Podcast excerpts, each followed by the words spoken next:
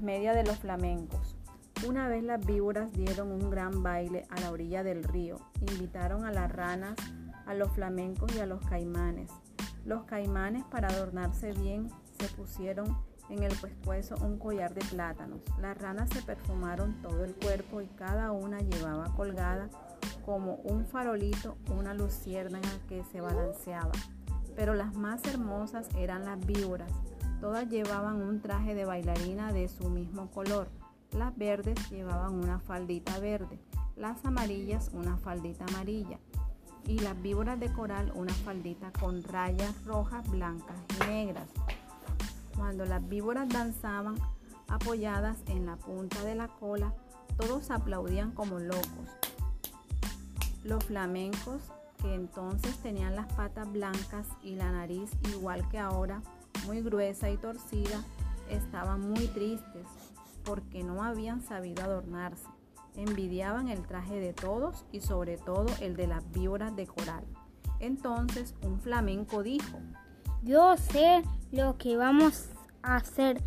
Vamos a ponernos medias rojas, blancas y negras y las víboras de coral se van a enamorar de nosotros y levantaron el vuelo, cruzaron el río y fueron a golpear en un almacén. Pegaron con las patas. ¿Quién es? respondió el almacenero. Nosotros, los flamencos. ¿Tienes medias rojas, blancas y negras? No, no hay, contestó el almacenero.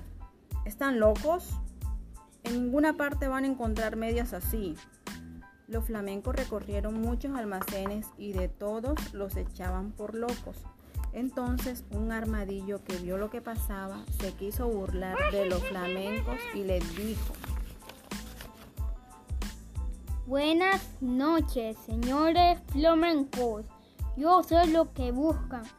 Ustedes buscan mi mi cuñada la lechuza tiene medias así. Díranselas a ellas. Los flamencos le dieron las gracias. Se fueron donde la lechuza y le dijeron. Buenas noches, lechuza. Venimos a pedirte medias rojas, blancas y negras. Con mucho gusto respondió la lechuza. Esperen un momento y vuelvo. Al rato volvió con las medias, pero no eran medias, sino cuero de víboras de coral, recién sacados a las víboras que la lechuza había cazado. Aquí están las medias, dijo la lechuza. Pero deben bailar toda la noche sin parar, porque si paran un momento en vez de bailar van a llorar. Los flamencos no se daban cuenta de que eran cueros de víboras y los locos de alegría se pusieron los cueros como medias y se fueron volando al baile. Cuando vieron a los flamencos con sus hermosísimas medias, todos tuvieron envidia. Las víboras querían bailar solo con ellos y como los flamencos no dejaban de mover las patas, las víboras no podían ver de qué estaban hechas las medias. Poco a poco las víboras comenzaron a desconfiar. No apartaban la vista de las medias y se agachaban tratando de tocar con la lengua las patas de los flamencos, porque la lengua de la víbora es como la mano de las personas. Pero los flamencos bailaban sin parar, hasta que un flamenco que ya no podía más de cansado tropezó con un caimán, se tambaleó y cayó de costado. Enseguida las víboras de coral corrieron con los farolitos de las ranas y vieron bien que eran esas patas. ¡Son medias! gritaron las víboras. Los flamencos han matado a nuestras hermanas y se han puesto sus cueros como medias.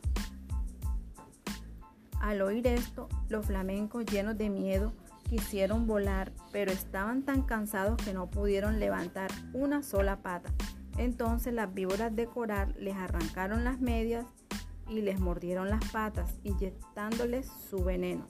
Los flamencos corrieron a echarse al agua sintiendo un gran dolor. Ahí vieron sus patas se habían puesto coloradas por el veneno de las víboras. Desde entonces los flamencos tienen sus patas coloradas y pasan casi todo el día con ellas metidas en el agua, tratando de calmar el ardor.